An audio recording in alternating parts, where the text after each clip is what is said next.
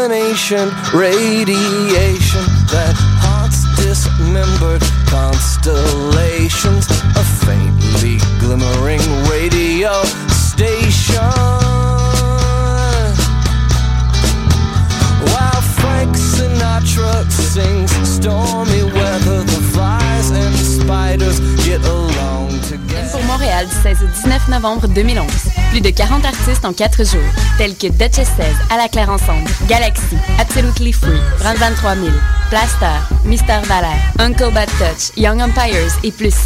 Ne manquez surtout pas notre événement de clôture au Métropolis présenté par Blue Sky Stern Black le samedi 19 novembre avec Carquois, Ariane Moffat, Galaxy, Random Recipe, The Bar Brothers et Marie-Pierre Arthur. Programmation complète et bien en vente sur www.mpourmontréal.com.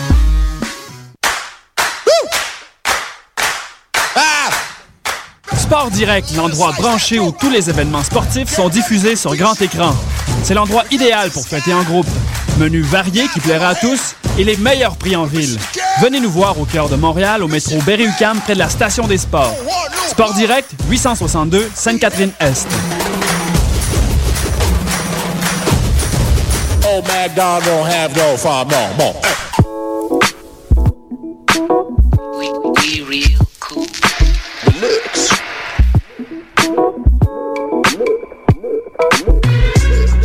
Vous écoutez Choc FM, l'alternative urbaine.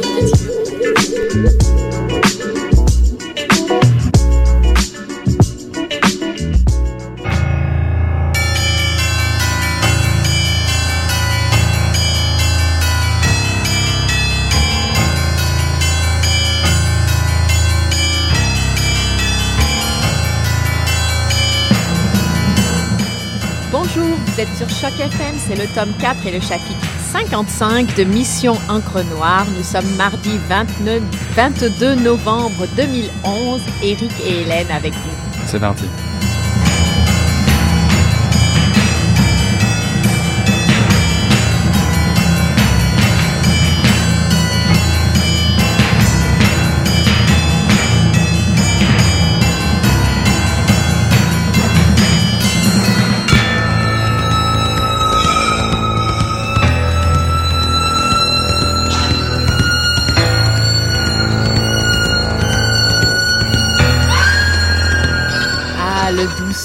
De l'indicatif de Mission Encre Noire.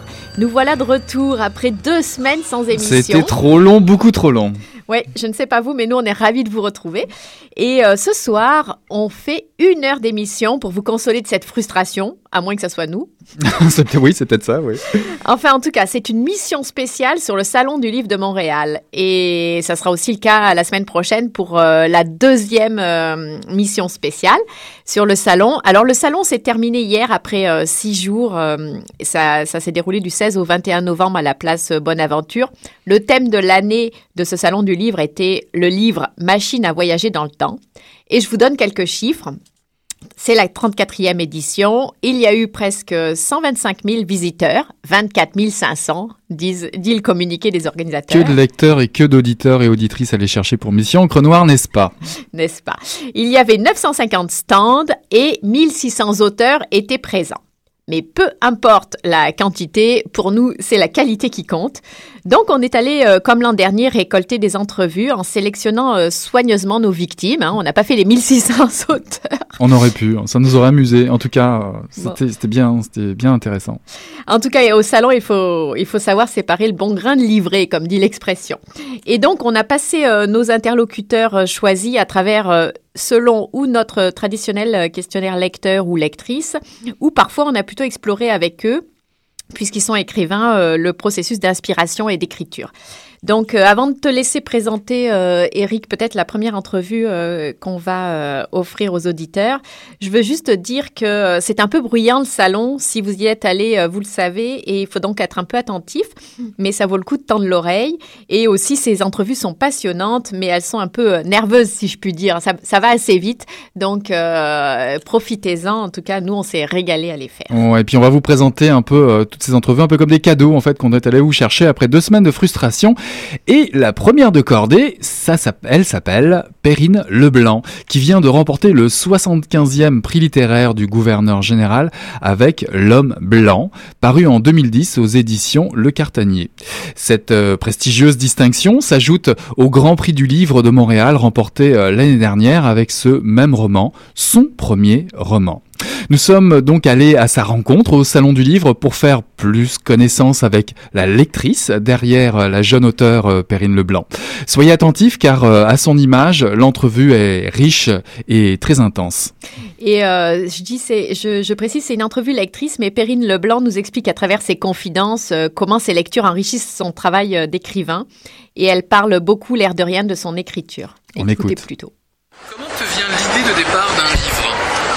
J'ai écrit un seul roman. Je peux vous parler de l'homme blanc. J'ai eu l'idée euh, du roman euh, au cours d'un voyage en Roumanie. Euh, c'est un flash. Il y a quelque chose qui nous inspire et puis ben, c'est une aventure après ça. Moi, ça a duré cinq ans. Hein. C'est deux ans d'écriture sur cinq ans. Ça peut parfois même être une phrase dans le roman d'un autre qui nous donne envie de, partir. Moi, j'aime beaucoup Pascal Quignard, Jean Echnoz. On écrit le livre qu'on a envie de lire. Quel livre lis-tu en ce moment? J'en lis euh, plusieurs, mais je viens, je viens d'acheter euh, Les solidarités euh, mystérieuses de Pascal Quignard et La fiancée libanaise de Richard Millet, deux auteurs que j'aime beaucoup. J'attendais que ces livres-là soient disponibles au, Québec. ils sont parus au début de l'automne en France, donc c'est ce que je vais lire. sinon, j'ai toujours un, Proust ou un Stendhal tout près. J'ai plusieurs livres en cours d'écriture, de lecture. D'écriture, j'en ai un seul en cours d'écriture. je suis aussi sur ma table de chevet Gaston Miron, euh, la biographie euh, écrite par Pierre Neveu. Mais bon, c'est 800 pages, on peut pas parcourir ça en deux jours. Euh, donc j'ai plusieurs livres. Oui, je suis entourée de livres. Je viens de terminer Le lac de, Jean Echnoz, donc je pense que j'ai fait le tour, de Jean Echnoz. Es-tu une lectrice fidèle? Oui. je dévore l'œuvre d'un auteur. Quignard, c'est une, c'est une œuvre exigeante. On peut pas se dire, bon, ben, je lis tout en, deux mois. Non, il faut quand même euh, se donner le temps de... Euh, quand on entre dans un livre de Pascal Quignard, on entre dans une langue qui lui est propre. Je peux passer plusieurs minutes sur une phrase parce qu'elle est tournée d'une telle manière qu'il m'apprend à écrire. C'est un auteur pour écrivain aussi qui nous apprend à écrire. Euh, chez Jean Echnoz, c'est toujours la fraîcheur. Ça a l'air simple et facile alors que c'est un travail, c'est une construction, c'est un romancier immense qui est dans le récit. Chez Quignard, on est dans la sobriété, on est dans l'ellipse. Très fin. On peut parler parfois même d'une littérature janséniste, mais c'est une maîtrise de la langue qui est extraordinaire. Chez Richard Millon, c'est le contraire. On est dans la grande générosité, la phrase ample, euh, assez controversée en France, position parfois droite pour certains. Euh, moi, c'est le romancier qui m'intéresse, c'est la phrase chez Richard Millet. Euh, je pense au goût des femmes laides, qui est un grand roman. Euh, la gloire des pitres, qui était paru chez POL. C'est un grand romancier. il faut faire fi de ses positions qui peuvent choquer parfois. en fait, la lecture de la littérature contemporaine française est, assez, assez pessimiste, mais il est lui-même un écrivain très exigeant. Il se qualifiait lui-même de dernier romancier, de dernier écrivain. Bon, c'est aussi un grand éditeur chez Gallimard qui a publié Jonathan Littell, euh, Alexis Génie, donc deux Goncourt, deux premiers romans, un accoucheur de premiers livres, mais c'est aussi oui un, grand écrivain. Sinon, ben, au Québec, j'aime beaucoup Patrick Nicole chez Le Méac, La Notaire, un court texte, c'est toujours assez bref, c'est dense, c'est étrange. Euh, il y a toujours une atmosphère particulière dans ses livres. Un écrivain de la finesse aussi. Je vois que tu as trouvé tes livres au Salon du Livre, mais en général, où est-ce que tu te procures tes livres? J'aime beaucoup, comme beaucoup d'auteurs, euh, la librairie Le Port de Tête euh, sur Mont-Royal. Euh, de toute façon, les gens du Port de Tête, ce sont de grands lecteurs, très grands lecteurs, et ils organisent beaucoup d'activités euh, beaucoup de lancements. Ils animent une vie de quartier euh, autour de la littérature qui est très intéressant. Sinon, ben, j'ai des amis libraires euh, chez Champigny, j'ai la librairie Gallimard aussi. Tout ça, c'est près de chez moi. Librairie du Square, c'est, c'est la librairie de mon quartier, donc je les fréquente. Pour en revenir à Quignard, par exemple, si tu avais quelque chose à lui dire, ça serait quoi? Je lui dirais rien, parce que c'est un homme du silence, c'est un homme qui a cessé de parler très jeune. Il parlait pas. Non, je lui dirais rien. Je lui écrirais une phrase qui me prendrait euh, des heures à composer. je ferai ferais la bise, mais je serais probablement incapable de lui parler. Quel est ton endroit et ton moment préféré pour lire? Au lit, être assise et de lire, euh, être penchée sur un livre, cassé, pilé en deux sur un livre, ça me fait mal. Donc coucher l'avant-midi ou le soir, rarement le jour. T'es-tu déjà caché pour lire? Oui, avec une amie au, euh, secondaire, euh, on, donc on avait 14, 15, 16 ans, on faisait des concours de lecture, c'était à celui qui allait lire le plus de livres dans la semaine, donc on, cachait le livre derrière le pupitre euh, parce qu'on était en mathématiques, on était en physique, on n'était pas en, français. Elle, lisait des Bob Moran, moi je lisais les Russes. Donc c'est sûr que euh, elle arrivait à lire beaucoup plus de Bob Moran que, bon, Tolstoï, c'était plus bon. Et je lisais aussi pendant les cours de musique, les cours d'orchestre, et je me rappelle d'un professeur que j'aimais beaucoup, mais qui s'était fâché parce que j'étais en train de lire Épais. J'étais première flûte, donc j'étais vraiment dans la première rangée. Elle a pris le livre de Épais de la bibliothèque, elle, elle me l'a arraché des mains et elle l'a lancé vraiment euh, au bout de la pièce. Donc la, la- la tranche s'est cassée. Euh, ça, c'est une anecdote, je m'en suis souvenu récemment, mais oui, je me suis cachée pour lire des livres euh, en classe. Est-ce que tu t'es déjà interdit de lire? Non, j'ai même lu Dan Brown, Da Vinci Code. Je me suis, je l'ai même lu pour aller voir ce qu'il y avait là. J'en pense pas grand-chose, mais au moins je suis allée. Donc non, je me suis pas interdit de lecture. Est-ce qu'un livre, ça se lit seul, à plusieurs? Ah non, seul. D'ailleurs, je déteste lire des extraits de mes romans euh, devant le public. J'aime pas qu'on le lise non plus. Euh, pour moi, la lecture, c'est intime. C'est ma voix que je veux entendre dans ma tête. C'est entre moi et moi. Le rythme, la, la syntaxe, une expérience de l'intime.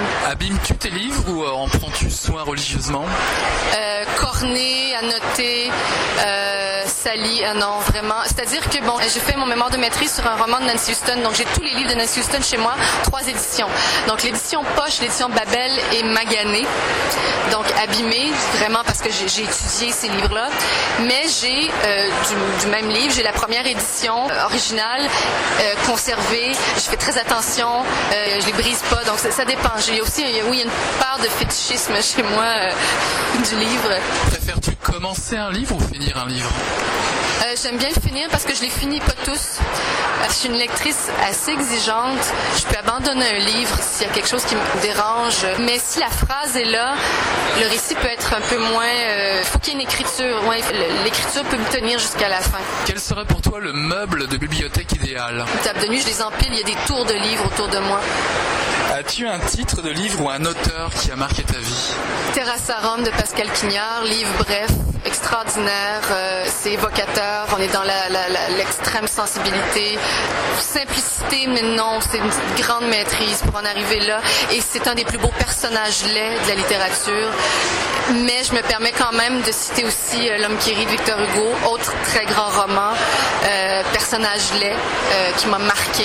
C'est la, violence du monde sur le visage d'un personnage, c'est vraiment Colia. c'est pas Colia. Aïe aïe aïe, j'ai dit Colia, c'est mon personnage de roman, c'est Gwynplaine.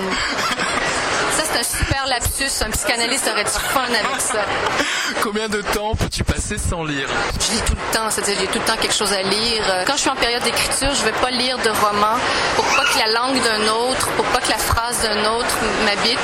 Euh, mais je vais lire peut-être de la poésie, des essais euh, ou des, jour- des journaux d'écrivains, mais pas de romans quand je suis en période d'écriture. Et je suis pas toujours en période d'écriture. Je suis en période de recherche, c'est-à-dire je me nourris, je vais voir beaucoup de films, beaucoup de séries télévisées. Euh, je me prépare. Tu avais une anecdote marquante avec un roman particulier ou un auteur, qu'est-ce que ce serait? J'ai rencontré mon éditeur pour la première fois chez Gallimard en mars dernier et j'étais dans le bureau du secrétaire du comité de lecture. On parlait de mes lectures. Je lui disais que j'aimais beaucoup bon Richard Millet. Il m'a dit bah, il est dans le bureau d'à côté. Venez, je vais vous le présenter. J'étais pas préparée. Et Richard Millet, c'est un, un auteur exigeant. Et je me disais c'était une personne exigeante. Ça me stressait. Alors il m'a abandonné là. Il m'a laissé dans le bureau de Richard Millet. Avec Richard Millet, j'étais intimidée. Je ne savais plus quoi lui dire. Richard Millet m'a dit je dois aller chercher ma petite fille euh, à, la, à la. Il dit on peut traverser la Seine ensemble, prendre le métro. Donc j'ai traversé la Seine avec Richard Millet. Il me décrivait les lieux. Alors que je connais Paris, mais je faisais comme si je connaissais pas Paris parce que je voulais qu'il m'en parle. On a pris le métro, puis on, s'est salué. C'est marquant parce que j'ai senti chez lui une grande, euh, pas une amertume, une- une- quelqu'un de blessé ou en tout cas qui est très conscient très sensible. La violence du monde l'a marqué. De fréquenter à ce moment-là, alors qu'il te décrivait Paris, est-ce que ça t'a rapproché d'une de tes anciennes lectures ou de l'auteur que tu avais découvert? Non, ça m'est arrivé de rencontrer des auteurs qui m'ont déçu, qui n'étaient pas à la hauteur de leur œuvre. Et c'est ce qu'on demande à un auteur. On demande à l'œuvre d'être plus grande que, l'auteur. Non, je l'ai trouvé fidèle. Ça, ça a été assez fort. Ça m'a marqué. En tout cas, la rencontre avec euh, Perrine Leblanc ne nous a pas déçus. Vous l'avez bien euh, compris. Une entrevue faite euh, assise par terre dans un coin du salon d'une gentillesse et d'un naturel, d'une modestie désarmante aussi pour quelqu'un qui vient de recevoir le GG, comme on dit, le prix du gouverneur général. je voulais dire deux choses. Elle cite la librairie du Square. En fait, la librairie du Square fête ses 25 ans cette année. Et c'est une librairie dont nous parlent souvent les écrivains sur la rue Saint-Denis à Montréal. Bah, notamment Michel Tremblay. Notamment Michel Tremblay nous en avait parlé, mais d'autres aussi. Et je signale, euh, parlant de Perrine Leblanc, que euh, son livre est sorti en France sous un autre titre. Donc L'homme blanc est sorti euh, sous le titre Colia c'est le, nom d'un de ses personnages, comme elle le dit dans, dans l'entrevue. Voilà. Et je crois que ça paraît dans la collection blanche de Gallimard, n'est-ce pas? Oui, c'est ça, la fameuse collection blanche de Gallimard. Et c'est, euh, c'est à noter parce que c'est euh, ce genre de consécration euh, est, euh, française est trop rare pour les, pour les écrivains québécois. Mais là, c'est vraiment chouette. Je retiens aussi ce qu'elle dit quand elle dit on demande à une œuvre d'être plus grand que l'écrivain. je trouvais ça très intéressant aussi. Oui, quand elle parle aussi des personnages laids. Ouais. Ça, c'est intéressant. Chez Victor Hugo, notamment. Euh. est donc un peu rechercher euh, quelques lectures euh, dans ces, euh, dans ces entrevues, nos entrevues classiques du salon, mais en tout cas, c'est classiques nommés par, par les écrivains. C'est assez marrant. À chaque année, au salon, on a comme une tendance. L'année dernière, on avait la tendance de où lisez-vous vos livres Dans la baignoire. Ça venait, vrai. Ou aux toilettes, je me souviens. c'est un peu revenu cette année. Vous allez prêter l'oreille, vous allez voir. Mais il y a une autre tendance, on va peut-être pas vous en parler tout de suite pour cette année. C'est assez amusant. Mais là, elle a commencé. Elle a déjà commencé. Elle a commencé. En tout cas, une entrevue passionnante, euh, passionnante avec euh, Perrine Leblanc pour euh, bah, écoute, son, son, son, nouveau, son premier roman, L'homme blanc, paru aux éditions Le Cartanier. Qui vient donc d'avoir le prix du, du, gouverneur général. Et donc, c'était une belle façon d'ouvrir cette émission spéciale. tu as un autre, un autre écrivain. Un autre invité à l'antenne de Mission Encre Noire, à l'antenne de Choc FM. Il s'agit de Jean-Simon Desrosiers Rocher. Il est écrivain, il a publié en 2011 un roman, Le Sablier des Solitudes, paru aux éditions Les Herbes Rouges, pour lequel il est finaliste au prix euh, littéraire des collégiens 2012. Euh, il a été finaliste à celui euh, du gouverneur général en 2011 et figure sur la liste des préliminaires du prix des, libraires du Québec 2012. Auparavant, juste pour faire un petit rappel, auparavant en 2011, il aura contribué et dirigé au numéro 100, euh, du numéro 129 de Moebius, la revue des nouvelles dont on vous parle de temps à autre, sur le thème euh, le nu. On le retrouve également euh, dans des projets collectifs, Chercher la femme, aux côtés de Michel Vézina, Claudia Larochelle, India Desjardins, Patrick Sénécal, entre autres. Il livre également des textes dans Amour et libertinage par les trentenaires d'aujourd'hui, une collection de nouvelles également, dirigée par Claudia Larochelle et Elsa Pépin, aux éditions, pour les deux, aux, éditions du 400 coups. Je rappellerai, euh, pour finir euh, dans cette brève introduction, que le roman euh, La canicule des pauvres est paru en 2009 également aux herbes, aux réserves rouges, qui était toujours aux, herbes rouges, exactement, qui a été lui aussi finaliste, mais au finaliste au prix des libraires du Québec 2011 et finaliste au Grand Prix littéraire Archambault 2011. Je précise qu'il est également auteur de poésie dans la même maison, pour la même maison d'édition, très prolifique, Jean-Simon Desrochers. Oui, alors c'est ça. Et il nous parle cette entrevue est assez magnifique car c'est une vraie leçon d'écriture à la fois théorique et intellectuelle et très euh, même pratico-pratique, mais en même temps c'est bourré de conseils donc pour ceux qui rêvent d'écrire, mais euh, c'est très drôle. Vous allez voir tous les thèmes que l'on peut traiter quand on publie aux herbes rouges et euh, qui l'écrivain voudrait bien pouvoir assassiner. Donc on peut écouter Jean-Simon Jean Desrochers. Desrochers. pardon. Comment te vient l'idée de départ d'un livre un projet d'abord, une intention, une idée simple qui commence, qui fait l'effet d'une toile d'araignée. On a un premier fil qui se tisse, un autre se rajoute, et on se retrouve avec le réseau d'une idée extrêmement complexe. Et à partir de l'idée très complexe, on se dit, bon, est-ce que c'est possible? Et lorsque le possible devient perceptible, on redéfait la toile et on se dit, bon, commençons à écrire quelque chose, faisons un plan, défaisons le plan, refaisons le plan, et une fois qu'on se retrouve avec une ossature, une architecture primaire, on commence un livre. D'où viennent les déclencheurs de cette toile d'araignée? Beaucoup dans la littérature des autres et surtout dans, l'insatisfaction des projets euh, qui précèdent. Très souvent, j'écris un livre et je suis en train de rédiger une scène, de travailler un chapitre et j'aimerais que ça aille dans telle direction, mais la logique du récit, la logique de l'histoire ou du personnage me porte dans l'autre. Et là, plutôt que de négocier, de perdre ma négociation et qu'on ressente la chose dans le texte, je préfère m'engager dans un plaisir d'écriture qui va dans la logique du livre, tout en restant maître de cette logique-là. Je mets de côté la possibilité écartée et très souvent, ça va être l'acte de fondation du projet suivant. Si j'ai bien compris, pour euh, écrire des livres, il faut être dans une certaine insatisfaction? Ah, il faut être dans l'incertitude. Absolument. Si on est satisfait de notre propre travail, c'est la mort. C'est terrible. Non, je suis constamment insatisfait de mes livres. Je n'y vois que des erreurs. Je n'y vois que les choses à refaire. En même temps, le jour où j'autorise le départ d'un manuscrit pour l'imprimeur, le jour où je me dépossède de l'objet, c'est en toute bonne foi, en toute conscience, je me dis j'ai tout donné, boîte à idées vide, je ne peux plus rien faire d'autre que de défaire des choses dans ce projet-là, donc je le mets à distance et je le donne au lecteur. Euh, au lecteur, dans ma tête, c'est toujours quatre personnes. Mystérieusement, des fois, il y en a plus qui s'en ajoutent, mais ça, c'est le problème de l'éditeur à la rigueur, ce n'est pas le mien. Si tu avais quelque chose à dire à un lecteur, ce serait quoi? Mes quatre lecteurs, je les connais, c'est mes amis. Euh, j'ai deux de mes amis qui sont des artistes visuels qui lisent seulement mes romans ou ma poésie. Ils vont lire des essais, des fois, ce sont absolument pas des incultes, mais je veux pas qu'ils lisent mes livres par compassion. Je veux qu'ils aient du plaisir à le lire. Et mes deux autres lecteurs ont quelque chose comme deux, trois post-doctorants en littérature. Donc, eux, ils ont tout lu. Lorsque le projet est justement en construction, je vais chercher des opinions et je vais chercher des critiques de ces gens-là, des critiques qui sont extrêmement pertinentes parce que le projet n'est pas encore complété. Une fois que le tout devient livre, ce sont seulement ces gens-là qui peuvent comprendre la nature complète du livre qui est proposé. Les autres, les lecteurs qui le saisissent comme ça et qui voient mon nom ou qui voient le titre, qui ont lu un article, eux, ils ont une idée, ben, je vais lire ce livre-là parce qu'on dirait que c'est bon, des gens en ont parlé. ils se font une idée et leur idée est très juste. Chaque interprétation du livre est juste. Qu'on dise que le livre soit de la merde ou qu'il soit excellent, on est dans le relativisme complet au niveau de l'appréciation des livres et je m'en détache. Moi, je suis toujours insatisfait en rapport à ces livres-là. C'est peut-être pathologique, mais ça me rend pas malheureux pour autant. Quel est ton endroit et ton moment préféré pour écrire à Montréal? Ben, j'habite pas Montréal, premièrement. Si j'habitais à Montréal, j'aurais jamais écrit un roman de 700 pages. J'aurais été prendre une bière, euh, j'aurais été faire la fête, euh, j'aurais fait mille et une choses sauf écrire. À Montréal, c'est très facile de ne pas écrire. Euh, j'habite Chambly, dans une petite maison extrêmement tranquille, qui est la mienne, qui est un luxe incroyable d'être propriétaire quand on est écrivain. J'écris tout le temps. Ce qui ne t'empêche pas non plus de participer à Moebius, par exemple. Écrire, ce n'est pas que de faire des premiers jets. Écrire, c'est réécrire. Surtout pour moi. Je suis quelqu'un qui réécrit tout. Euh, chacun de mes romans, c'est 15 versions. Là. Je suis quelqu'un qui a aucune confiance en son premier jet. Et je crois que quiconque a une confiance aveugle en son premier jet est souvent dans l'erreur. Ou très infatué, ou trop sûr de sa personne, ou trop sûr de son intellect. Il y a des choses qui glissent et on peut toujours améliorer un texte par le retravail. Que j'aime le plus, c'est de retravailler le texte des autres, mais en fonction de ce que identifient ou parfois n'identifient pas comme possibilité que leur texte leur donne. J'ai une posture qui est très dialogique. Pour moi, la logique du texte n'est pas ma logique. Donc je suis en dialogue avec cet objet. On n'est pas dans une relation dialectique. Il n'y a pas de compromis à aller chercher. Le texte dit blanc, moi je dis noir, on n'a pas à faire gris. Le texte peut rester de la même teinte et moi aussi, mais c'est la nature du processus qui va créer toute la richesse de la chose.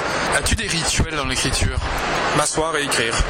Ah c'est plate comme ça, j'ai aucun rituel. Je suis toujours à on, je suis toujours en, recherche, création. Euh, je peux passer 15 euh, heures dans une salle d'urgence euh, et je vais être heureux parce que je vais observer les gens et je vais prendre des notes pour faire des personnages. Mais les textes des autres, je me mets dans la logique d'un autre. Donc je deviens un troisième intervenant. Je m'insère entre le texte de l'autre et le regard de l'auteur pour me dire oui mais texte dit ceci. Est-ce que tu l'avais vu? Toi, je crois que tu voudrais dire cela. Est-ce que tu avais vu ça aussi? Quand j'entre dans le texte d'un autre, c'est pour essayer de rendre le texte au meilleur de ses capacités, tant pour l'auteur que pour la logique du texte. Ça peut paraître très schizophrène ce que je dis là, mais sur le terrain, euh, c'est souvent ce qui se passe. Et mon éditeur, qui est François Hébert, qui est le plus vieux directeur littéraire à la tête de la même maison d'édition qui est Les Herbes Rouges depuis bientôt 45 ans, a une méthode comme celle-là.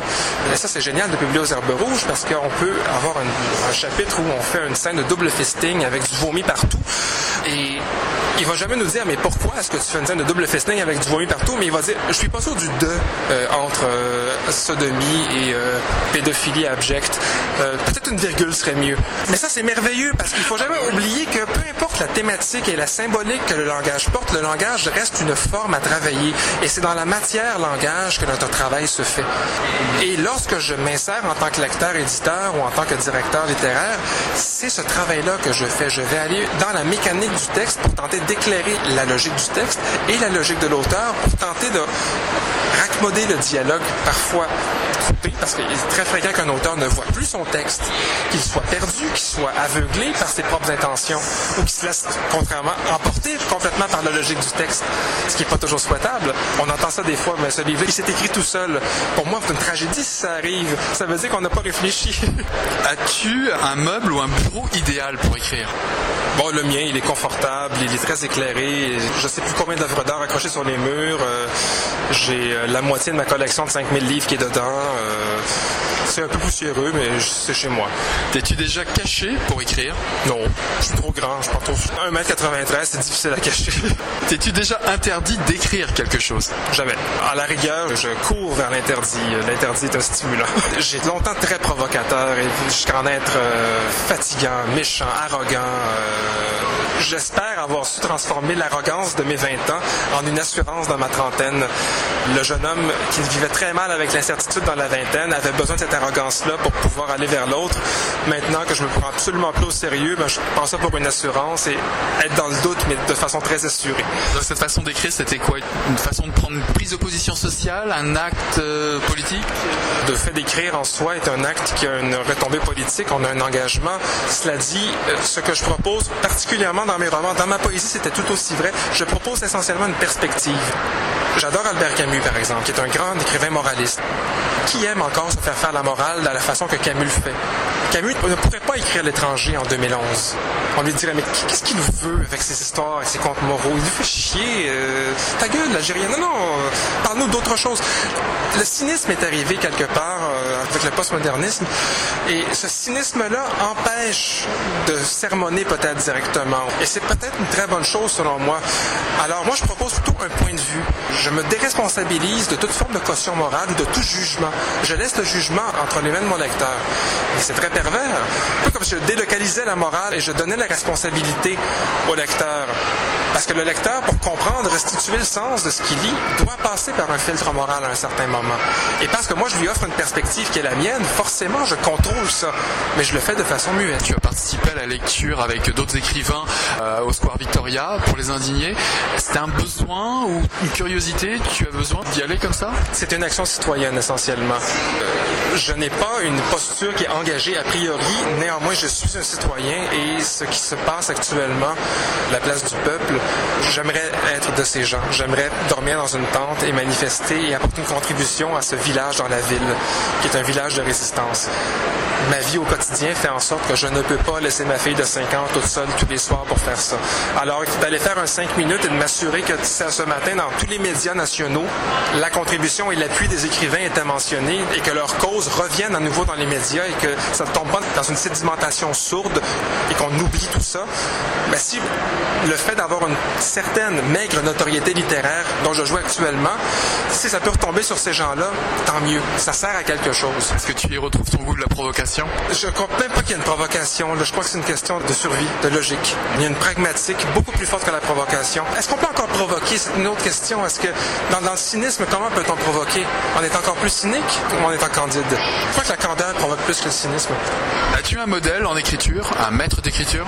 Plusieurs. Je suis un fan de Roberto Bolaño, écrivain qui était très engagé, écrivain chilien, qui est décédé vraiment trop jeune. 2666, c'est une, une cathédrale contemporaine de la littérature. Euh, je l'ai lu deux fois. Je reviens pas encore à bout de sa logique et j'adore les livres qui créent des problèmes de cette taille. Je suis un fils spirituel de Raymond Carver, qui est probablement le plus grand nouvelliste américain. Hemingway, forcément. Le dépouillement. Le vieil homme et la mer, qui est un autre conte moral. Mais le vieil homme et la mer, c'est le livre qui veut me faire tuer Hemingway. Je veux, je veux le ranimer pour le buter à nouveau. Un livre à la rigueur, ringard. Un conte simple, c'est gnangnan, mais c'est écrit avec une précision et un minimalisme.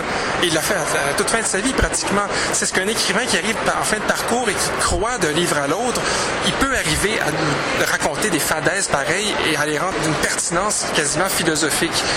Et ça, j'espère avoir cette chance de m'améliorer d'un livre à l'autre pour essayer de toujours parvenir à une clarté des projets, d'une précision d'une parole, d'une vision qui constitue une œuvre dans le total, mais qui d'un livre à l'autre offre toujours une vision très spécifique. J'aime pas le terme littéraire, mais qui parle à quelqu'un peut-être. Je suis mon premier lecteur et ce que je pense, c'est si je me fais chier, je dois arrêter. Si une journée j'écris et que je m'emmerde, j'efface tout et je recommence jusqu'à temps que j'ai du plaisir. Si je n'ai pas de plaisir à écrire quelque chose, il est certain que mon lecteur va s'emmerder. La poésie, au tout début, j'en écris toujours, mais maintenant avec plus de plaisir. C'était douloureux parce que je cherchais ma voix, je cherchais à évoquer l'équivalent de ce que je peux donner en 10 pages, en une page, avec 20 mots. Donc j'enlevais plus de mots que j'en rajoutais. Maintenant, la poésie, j'ai une aisance, j'ai un métier. Quand j'identifie une image, je sais construire avec, je sais la monter. Mais la prose, c'est un flou. Et je m'amuse avec ce flou. Il est sous contrôle et en même temps, je le laisse déraper juste au moment nécessaire pour pouvoir avoir le petit feeling qu'on veut, disons, dans la perte d'équilibre. As-tu déjà croisé une personne inconnue en train de lire un de tes livres? Ça m'est arrivé à quelques reprises. Et si j'étais paranoïaque, ce serait terrible. Combien de temps peux-tu passer sans écrire? Ça dépend. Je peux passer un mois, mais je vais être invivable. Je vais devenir extrêmement grognon. Ma conjointe serait la première à témoigner de ça. Si j'écris pas pendant deux semaines, euh, je deviens ours, mal léché. Je ressemble à un militant euh, d'un parti qui n'a jamais eu le pouvoir et qui se dit que c'est la faute de tout le monde. As-tu un nouveau projet en cours? Toujours. En fait, j'en ai plus qu'un. C'est mon grand malheur. Mon prochain roman est terminé. J'en ai un autre qui est en travail. En fait, la première partie est presque complétée, qui fait 600 pages en manuscrit, donc qui va faire 700 pages une fois en livre. Je dois écrire la seconde partie qui, elle aussi, me demande le même volume. J'ai deux autres projets aussi qui sont planifiés. J'ai un livre de nouvelles, de recueil de poésie à travers ça, et je rédige ma thèse de doctorat. Donc, j'ai environ, si je sais compter, 5 à 6 projets présentement. C'est ma vie, j'aime ça. Le bonheur et la chance inouïe présentement d'en vivre. Je fais absolument pas des millions. Je n'ai jamais eu l'intention de gagner ne serait-ce qu'un centime avec l'écriture, mais présentement, j'ai cette chance-là de pouvoir me consacrer uniquement à ça. Ça serait cinglé de ne pas saisir cette occasion-là et de la pousser à bout. Mais à quoi ça sert d'écrire? À donner le sens à la vie pour moi. Tout ce que je vais vivre a un sens du moment que je peux créer et écrire à partir de ça. C'est le lieu de collapsus de tout ce que je ressens. Toutes les synthèses que je fais peuvent être récupérées par l'écriture. Demain matin, ma femme et ma fille peuvent se tuer dans un accident de voiture. Je vais être l'homme le plus malheureux de la Terre. Je vais être inconsolable pendant probablement le reste de mes jours. Mais je vais quand même pouvoir écrire. Pas nécessairement directement sur la chose, mais je vais pouvoir en faire un matériau de création qui va me permettre de créer quelque chose avec ça, de valider même l'expérience du pire pour arriver avec une proposition. Le Sablier des Solitudes, par exemple, qui raconte un carambolage. J'ai été dans un carambolage et c'est là que s'arrête l'aspect auto-fictif. Mais l'expérience centrale du livre vient d'une expérience personnelle. Et je n'ai pas écrit ça pour exorciser de façon psychanalytique ou quoi que ce soit. Je l'ai fait parce que je me suis dit, j'ai vécu ça, rendons-le utile, valorisons cette expérience-là qui est suspendue dans le néant. La mission de transmission est importante dans l'écriture? Je ne sais pas jusqu'à quel point il y a transmission réelle, parce que le lecteur interprète à sa guise. C'est plus un fantasme peut-être de transmission. Je sais pas qu'est-ce qu'on transmet. Pour moi, l'idée est de produire du sens d'abord pour moi-même et d'en faire naître peut-être dans l'idée de la représentation d'un sens chez l'autre. Mais ça s'arrête là, il faut rester humble. L'écrivain est un scribe. Côté de quelqu'un qui est en train de trouver les solutions pour guérir le cancer, moi je suis rien dans l'humanité. Je suis quelqu'un qui a une sensibilité précise, une capacité de synthèse. Néanmoins, j'estime pas mon rôle moins pertinent que celui qui est en train de guérir le cancer. On participe à quelque chose de grand et complexe qui s'appelle l'humanité et qui est toujours en train de se redéfinir. Et d'essayer de participer à cet effort de redéfinition-là en m'exprimant que pour moi, la chose la plus importante, c'est le doute et l'incertitude et que j'en jouis. Je crois que là, peut-être que j'apporte quelque chose qui a une certaine valeur. Jean-Simon Desrochers, travailler la matière. Ça, ça a été euh, une sacrée entrevue du plaisir, en tout cas. Et, ouais. il parlait de jouir, ben, je peux le dire mot que... de la fin, la jouissance, j'aime beaucoup. Et puis, euh, tous ces conseils, quand Quelle même, pour les gens qui veulent écrire, euh, on entend beaucoup de choses. On rappelle qu'il est poète, directeur li- littéraire et éditeur, doctorant, romancier, et qu'il a été nommé à, à de nombreux prix. C'est assez hallucinant parce qu'il est dans, il a dans la trentaine, il est, il est dans la trentaine, il le dit. Et ces romans, aimé. oui, ces romans participent aussi de ce souci de, de travailler la matière littéraire et de provoquer et de mettre en scène plusieurs personnages comme ça qui s'entrechoquent, notamment le sablier j'ai- j'ai- que j'ai- que j'avais. La solitude ouais. du sablier. Ouais, c'était vraiment. euh, J'ai bien aimé aussi qu'il nous parle euh, donc de la présence à, sa- à la lecture organisée par des écrivains en marge euh, du salon du livre dimanche en soutien aux indignés. ouais, hein, il y euh, avait Michel Vézina, Jean Barbe, Bertrand Laverdure que nous avions reçu dans cette dans cette émission. Voilà. Et, ça, s'est passé dimanche matin, puis euh, les médias en ont, en ont pas mal parlé.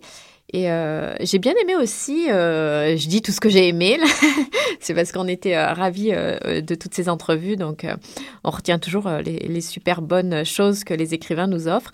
J'aime bien le fait qu'il reconnaisse sa chance de pouvoir vivre de son écriture, de pouvoir faire ce qu'il aime. Je trouve que c'est une certaine humilité de le reconnaître. Et puis sa réflexion sur le fait qu'un auteur grandit, mûrit, euh, progresse œuvre après œuvre, euh, livre après livre, et euh, quel que soit le genre, fiction, poésie ou autre, pour construire au bout du compte une œuvre singulière. Ouais, qui se nourrit de sa propre matière littéraire. C'est-à-dire que c'est, jamais, il y a- jamais vraiment de finitude en fait. D'un livre à un autre, il se recrée, il retrouve du plaisir à, à écrire. Mm. tout cela dans une démarche un petit peu plus grande de de jouer l'écriture, puis d'ap- d'apporter finalement sa pierre à l'édifice, euh, à l'humanité finalement. Ouais, ouais, c'est ça, c'est ça qui est dit. Et euh, donc c'est drôle parce qu'ils étaient en concurrence. Nos deux premiers interviewés étaient en concurrence euh, pour le prix euh, du gouverneur général et sont tous les deux de, de jeunes auteurs. Alors, euh, je crois que tu, on a encore. euh, juste avant, j'aimerais juste euh, repréciser, ben, son, son roman Le Sablier des Solitudes est paru aux Herbes Rouges en 2012. Euh, 2011, pardon. 2011. C'est En ça. 2012, je vois pas trop comment tu pu oui, non, lire, oui. tu as peut-être eu accès au manuscrit, mais ça, je ne Sans sais doute, ouais. pas. Je vous propose une petite pause musicale. Emily Jane White, euh, Victorian America. Merci.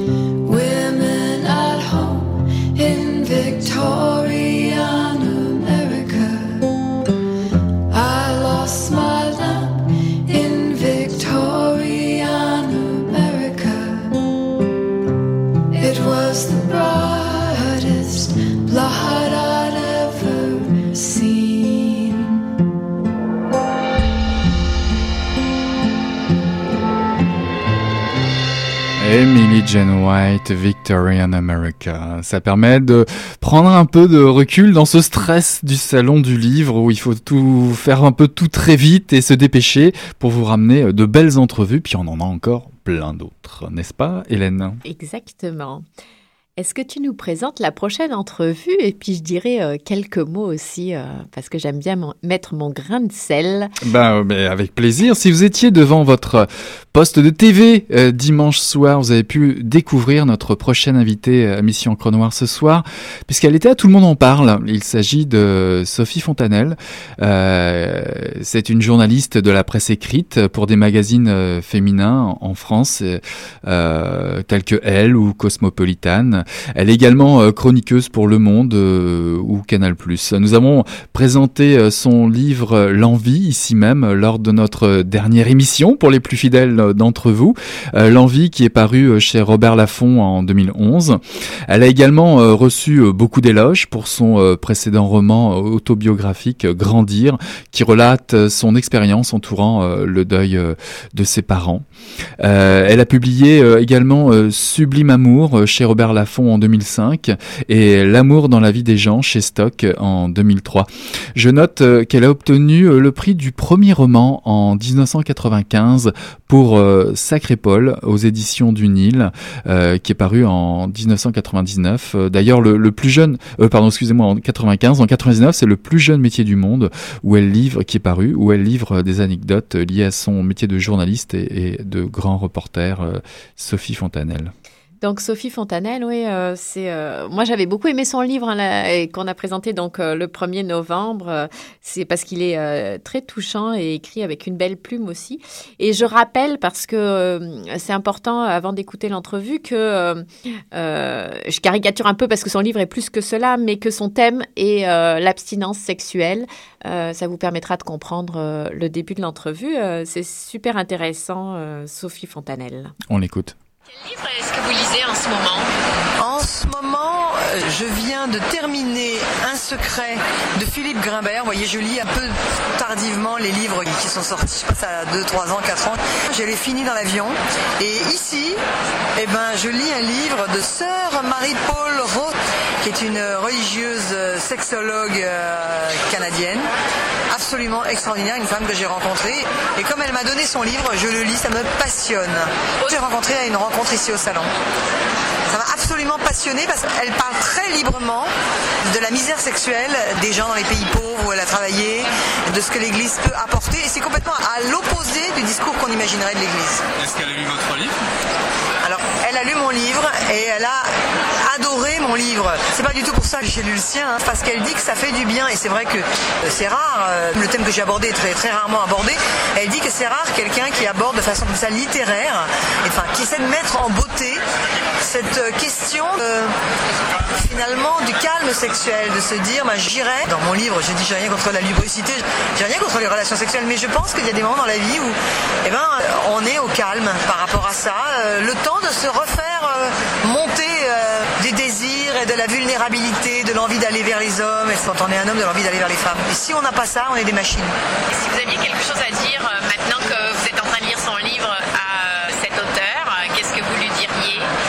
Quand on lit le livre de quelqu'un, on est toujours un peu ballot après aller parler à cette personne. Mais euh, je voudrais lui dire que euh, ce que je vois dans ce qu'elle raconte, l'ostracisme de l'Église, est réalisé en lisant son livre que euh, autant quand on est comme moi, quelqu'un qui vit dans un monde où on fait l'amour, on peut se sentir un peu marginal dans les périodes où on ne le fait pas, autant j'ai l'impression que elle qui vit dans un monde où on ne fait pas l'amour, eh bien elle peut tout aussi bien se sentir marginale, tout simplement de considérer que c'est une jolie chose de faire l'amour. Est-ce que vous avez J'en ai plein de moments préférés pour lire. J'aime beaucoup lire le matin quand euh, je me réveille, euh, genre euh, naturellement à 6 heures du matin. J'aime beaucoup me mettre à lire à ce moment-là du matin. D'abord parce que ça permet de se rendormir, et puis parce que on commence la journée en se remplissant de beauté. J'aime beaucoup ce moment de la sieste où on enlève ses chaussures. Enfin, moi, je peux le faire. Je travaille chez moi. On se met sur son lit, on prend un livre, et puis pendant que le monde s'agite, parce qu'il est 3h30 de l'après-midi, on s'accorde une demi-heure de lecture. Et j'aime beaucoup lire à la campagne, une fois qu'on a fini de déjeuner, et que chacun dit j'ai à faire, et part avec un air mystérieux faire une sieste et puis lire. Est-ce que vous êtes déjà caché pour lire? Je me suis jamais caché pour lire. Non, mais ce matin, j'étais pas très à l'aise de lire le livre de la sœur euh, au petit déjeuner à l'hôtel où j'étais parce que, en fait, euh, tout le monde me regardait. C'est très étrange. Les gens pensaient que j'étais moi aussi une religieuse et ça m'a gêné, qui est complètement idiot, qui n'est pas du tout à mon honneur de me mettre senti gêné. Mais voilà, je me suis dit, euh, ah, ça fait bizarre. Donc c'est pas anodin ce qu'on lit. hein. Est-ce que justement vous êtes déjà interdit de lire Je me suis pas interdit de lire un auteur, mais j'ai lu un jour, je l'avais trouvé chez un bouquiniste, un livre de Ladislas de Loyola, donc qui est fondateur de l'ordre des Jésuites, je crois. Et ce livre est peut-être pas le plus facile de cet homme qui, paraît-il, est un homme extraordinaire. Et ce livre était tellement dur sur l'interdiction de jouir de quoi que ce soit. Était tellement, euh, il m'a tellement choqué que j'ai fait une chose que je n'ai jamais fait de ma vie. Il m'est arrivé de jeter des livres. Mais là, je l'ai foutu dans la cheminée. Vous vous rendez compte? Ouais, au bûcher. Hein?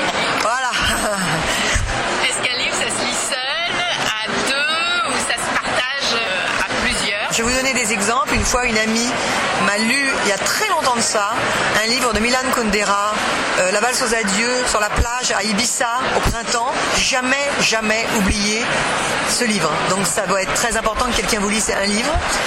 Elle me l'a lu intégralement. Et ensuite, je peux vous dire autre chose, c'est que j'ai un neveu qui euh, redouble. Et cette année, j'ai décidé de l'aider, notamment en français. Et donc les livres du programme, je lui ai dit, on va faire la course. On va les lire ensemble, en même temps. Et l'enfant a tout de suite fait la Il me dit, je suis à la moitié, je suis là. Et le fait de pouvoir partager avec moi les moments rasoirs du livre, les moments intéressants du livre, eh ben, ça fait qu'il commence à comprendre le goût de la lecture. Il peut avoir tous des avis différents sur un livre et qu'il n'y a pas mort d'homme si on s'est embêté dans des pages. Est-ce que vous abîmez vos livres ou est-ce que vous en prenez soin J'abîme mes livres. Je suis pas du tout euh, une fétichiste des livres. Je les abîme, je les corne. Euh, avant, j'écrivais dessus. Vous savez, moi, j'ai fait des études de lettres. Et un livre, une fois qu'il était lu par moi trois, quatre fois, euh, il y avait plus de mots à moi dans le livre que de mots de Balzac parce que tout était annoté, entouré. Il y avait du rouge pour certaines situations.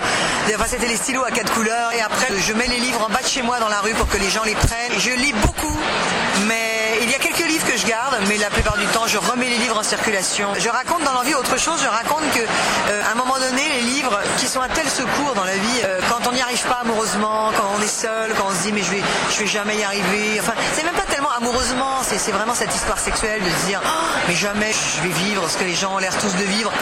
Où on se réfugie? Dans l'art, dans la musique, dans les livres. Et donc un jour dans mon livre, je raconte comment j'ai bazardé toute ma bibliothèque en me disant euh, je veux plus de cette aide parce qu'elle m'enferme dans quelque chose d'idéal. Mais je regrette, enfin je regrette, on peut toujours racheter, et j'ai racheté. Je regrette parce que finalement l'idéal, c'est quand même un bon coin. Et justement, quel serait le meuble bibliothèque idéal? Le meuble bibliothèque idéal, j'en vois plusieurs autour du lit, par terre, les livres qui finissent par s'empiler et puis on met dessus la lampe. Euh, et quand on veut en prendre un de la pile, on fait tout tomber, on fait tomber la lampe et l'ampoule se casse. Et puis euh, moi j'aime aussi assez les toilettes euh, parce que il y a certains livres qui sont parfait pour les toilettes. Euh, Les meilleures phrases d'Audiard, euh, des choses comme ça. Voilà. Je trouve un bon endroit pour mettre les livres aussi, c'est dans la maison de quelqu'un qu'on aime.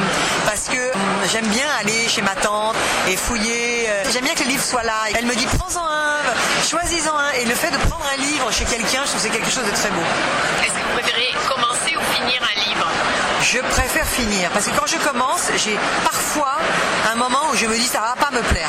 Ça me plaît pas, c'est pas assez bien écrit. Pour moi, un livre c'est le style, hein, plus que l'histoire encore. Et euh, il y a des livres, je me dis je vais pas réussir à rentrer dedans. C'est pour ça que la lecture c'est intéressant, c'est qu'il faut insister. Les Misérables, ça commence par quelque chose que les enfants euh, trouvent un peu rebutant, avec une histoire de dignitaire religieux, d'archevêque de je ne sais quoi, qui va euh, se faire cambrioler par Jean Valjean. Les enfants, ils ont peur, ils disent Ah, un religieux, c'est pas drôle, c'est un vieux, et puis il mange de la soupe, c'est pas très drôle. Si on tient ces pages-là, on entre dans la merveille. Est-ce que vous avez un livre ou un auteur qui vous a particulièrement marqué dans votre vie de lectrice Plein, mais j'ai envie de vous dire euh, Le Lion de Kessel. Je l'ai lu, j'étais adulte, et je prends cet exemple-là qui est un peu tarte, mais euh, quand on lit adulte Le Lion de Kessel, on se rend compte que c'est fantastique parce que c'est un livre pour enfants, et c'est fantastique ce qu'on peut mettre comme qualité entre les mains des enfants. Parce que Le Lion de Kessel, je trouve c'est exactement tout le sens de la vie, de ce qu'est la sexualité, de ce qu'est le rapport à l'amour. C'est l'histoire d'une petite fille qui a apprivoisé un lion. Et le narrateur sait et voit, ça se passe dans une réserve euh, au Kenya, et il sait que ce lion qui est gentil avec elle, c'est quand même une bête fauve et qu'elle ne pourra jamais être heureuse parce que les hommes qu'elle rencontrera dans sa vie n'auront jamais la puissance du lion. Euh, et puis ce lion, il sera gentil qu'avec elle et les autres, il les tuera. Et donc elle vit un drame, c'est-à-dire c'est un truc shakespearien à la portée des enfants. Je trouve ça sensationnel. À quoi ça sert de lire euh, pour vous? Moi, dans mon cas, ça me sert à arrêter de penser. C'est-à-dire, en fait, je pense, mais un peu moins en lisant. Je prends la pensée de quelqu'un d'autre. Sinon, je n'arrêterai pas de penser. Parfois, il y a des gens qui font du footing. Ben, moi, je lis. Ça me berce. Combien de jours vous pouvez passer sans lire? Ah, je peux passer deux mois sans lire, peu facile, mais euh, euh, c'est pas grave. On n'est pas obligé de lire tout le temps. Est-ce que vous auriez une anecdote liée à une lecture anecdote liée à une lecture. Je me souviens que quand j'ai lu Une ferme en Afrique de Karen Blixen, à un moment donné, et on s'en rend pas bien compte dans Out of Africa, qui est le film tiré de ce livre, mais à un moment donné, Karen Blixen, là, on comprend très bien que cet homme, elle le séduit, Dennis Finch Hatton, parce qu'elle lui raconte des histoires. Et cet homme est donc séduit la capacité de conteuse de cette femme. Et j'avais lu ce passage qui n'était pas spécialement triste. J'ai explosé en sanglots. Je n'arrêtais pas de pleurer. Je pleurais, je pleurais, je pleurais. Je me suis dit, mais pourquoi je pleure comme ça? Et en fait, je pleurais de me rendre compte que quelqu'un avait imaginé qu'une femme pouvait séduire par son talent de conteuse. J'ai séché mes larmes et je me suis dit, mais finalement, c'est l'histoire de Scheherazade. Et c'est marrant cette chose, vieille comme le monde, qui est que la femme, elle peut séduire par la parole, qui est une chose aujourd'hui complètement oubliée. Même à la limite, quand vous êtes intelligente, on vous dit parle moins, tais-toi, alors que c'est très important, ces paroles. Je crois que ça m'avait fait pleurer que ça existe encore, comme tout d'un coup, on voit à un moment donné un truc qui brille encore. Est-ce que vous avez toujours un livre sur vous quand vous vous déplacez? Si j'en ai pas, j'en achète un à la maison de la presse, au relais H, et c'est toujours la catastrophe parce que il faut trouver, c'est un grand défi, trouver dans le relais H un livre à lire. Et la quantité de livres affreux, médiocres, la quantité de livres, alors là parce qu'on les ouvre à toute vitesse, parce que on a, on a du temps, mais on les ouvre à toute vitesse pour regarder, et là on voit, on voit, il suffit de lire quatre lignes d'un livre pour savoir que c'est pas pour vous. Et quand on en trouve un, voilà, on l'emmène, et on est déçu hein, quand on est en avion et que le livre ne correspond pas. Ouais, bah en tout cas, euh, son livre L'envie, on a toujours envie de s'y replonger parce que on parle de plaisir aussi. Ce n'est pas simplement la frustration et c'était un grand, grand plaisir de, de faire cette entrevue é- Et également. est-ce que tu te sens, euh, la question que je veux poser, c'est est-ce que tu t'es senti ballot d'aller rencontrer un auteur dont tu avais, euh, une auteure comme elle, dont tu avais lu le livre? Ouais, bien sûr, mais euh, mais je savais que j'allais récolter euh, de belles entrevues et c'est tout le temps passionnant de de les pousser euh, vers euh, bah, vers un sens ou l'autre et puis on découvre toujours de nouvelles choses à chaque fois. Euh, même si on a euh, un questionnaire qui revient euh, régulièrement de la même manière. Oui, en tout cas là, j'ai trouvé génial l'idée que les livres que l'on place généralement sur ou dans une bibliothèque ou une étagère deviennent eux-mêmes un meuble finalement. Ça n'a pas l'air si pratique quand on l'écoute, mais c'est une observation pertinente parce que c'est ce qui arrive généralement chez les amoureux du livre. Ça finit par faire des piles sur lesquelles on pose autre chose. Donc j'ai trouvé ça, ça chouette. Et puis Mais, on- ah, ah, mais aussi, ce que j'ai aimé, c'est vu qu'on avait des- toi et moi lu, lu le livre, le livre Le- l'envie, c'est de, de découvrir le livre qu'elle lisait euh, actuellement et, et de voir aussi qu'elle avait été voir d'autres auteurs. Loyola, quand elle parle de Loyola, c'est euh, Mhm. moi je trouve ça drôlement intéressant. Ah oui, Euh, il y a le jeté de livres, le jeté de livres dont qui revient. aussi, euh, qui revient, dont parle aussi Perrine Leblanc, Exact. et le brû. Alors elle, elle jette de temps en temps le bûcher. mais là, elle l'a carrément brûlé. C'est la première fois qu'un auteur euh, fait un auto-da-fé ou nous raconte un auto-da-fé. Je remarque aussi que c'est pas la première fois que dans- quand on demande une anecdote de, de vie de lecteur ou de lectrice, on nous parle de- des moments où on a pleuré. Je crois que ça marque les, les lecteurs quand ils euh, pleurent. Euh, C'était euh, Joanne, je crois, une lectrice qui nous avait raconté ça à la fois où elle n'arrêtait pas de pleurer dans un transport en commun. Et là aussi, finalement, c'est l'émotion liée au livre qui nous a Mais il y a, il y a aussi, aussi cette notion de passage. Quelle belle façon de résumer le lion de Kessel. Euh, ce passage euh, vers les enfants, des enfants vers des adultes, euh, par un livre qui est un classique, mais qui révèle tellement de richesses euh, expliquées comme cela par une auteure, par Sophie Fontanelle. Ouais, elle reste, elle reste très simple et puis.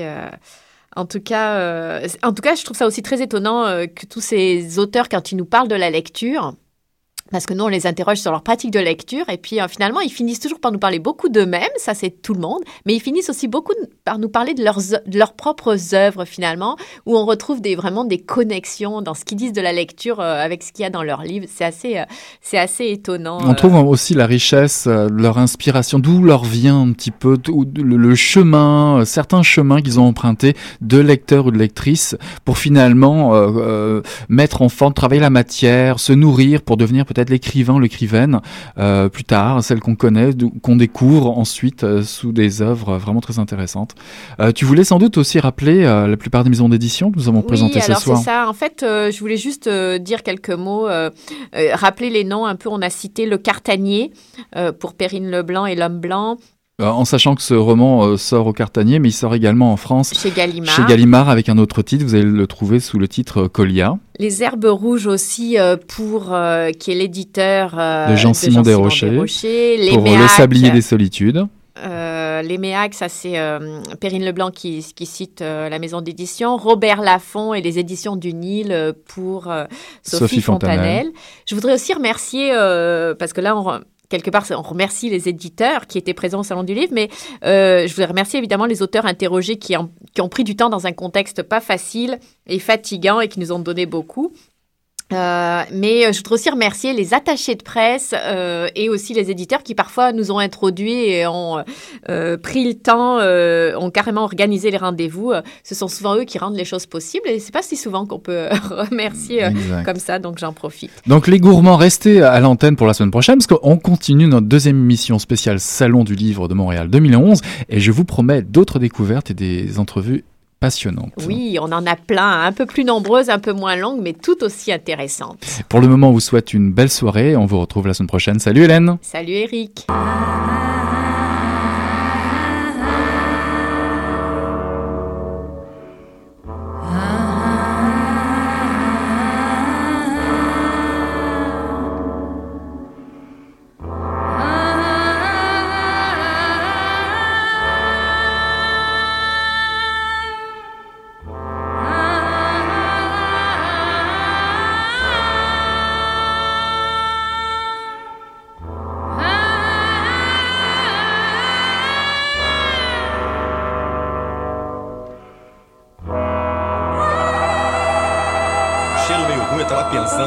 Pensando alguma coisa e fedeu, acho que. Pô, mas o negócio tava bom, bicho. O negócio tava bom, só quando ele tava tão entupido. olha.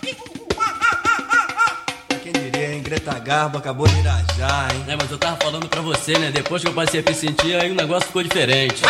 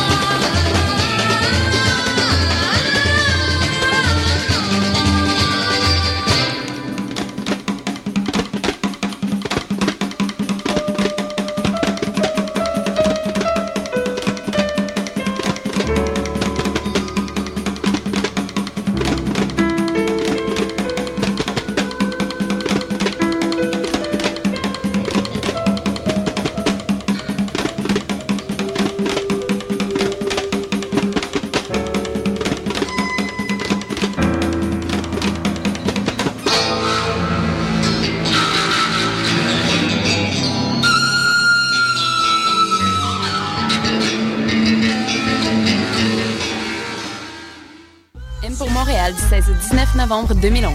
Plus de 40 artistes en 4 jours, tels que Duchess 16, À la Claire Ensemble, Galaxy, Absolutely Free, Brand 23000, Plaster, Mister Valère, Uncle Bad Touch, Young Empires et plus. Ne manquez surtout pas notre événement de clôture au Métropolis présenté par Blue Sky Stern Black le samedi 19 novembre avec Carquois, Ariane Moffat, Galaxy, Random Recipe, The Bar Brothers et Marie-Pierre Arthur. Programmation complète et bien en vente sur www.mpourmontréal.com.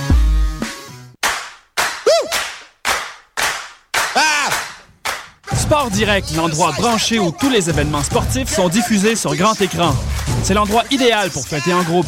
Menu varié qui plaira à tous et les meilleurs prix en ville. Venez nous voir au cœur de Montréal, au métro Berry-UQAM, près de la station des sports. Sport Direct, 862 Sainte-Catherine-Est. God don't have no farm no more.